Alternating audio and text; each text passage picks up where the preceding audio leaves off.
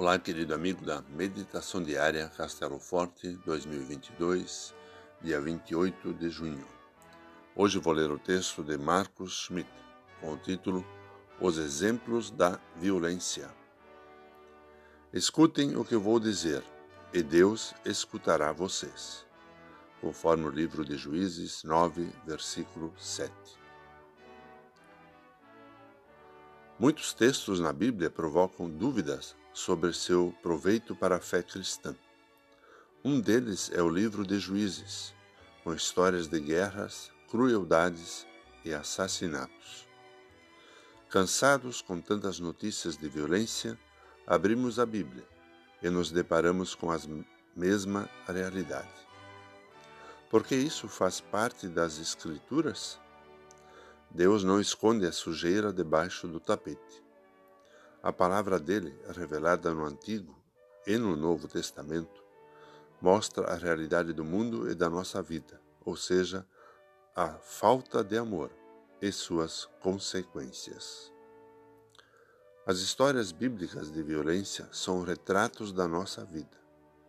No caso do livro de Juízes, é a história do povo escolhido por Deus para levar ao mundo outra realidade, a nova notícia de salvação. Após serem libertados do Egito e entrarem na terra prometida, os israelitas trocaram Deus por ídolos e cometeram muitos pecados.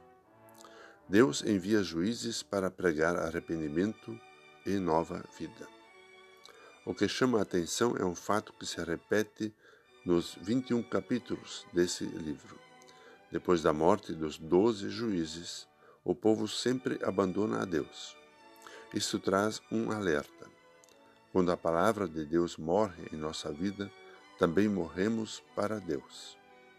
Por isso, a parábola dos, das árvores que escolheram um espinheiro para ser o rei delas. Isso significa que, quando deixamos os espinhos da vida governarem nossa vida e rejeitamos o Rei Jesus, o resultado é isso que está no livro de Juízes.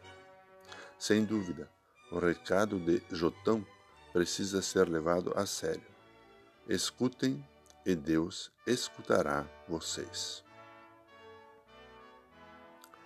Vamos orar.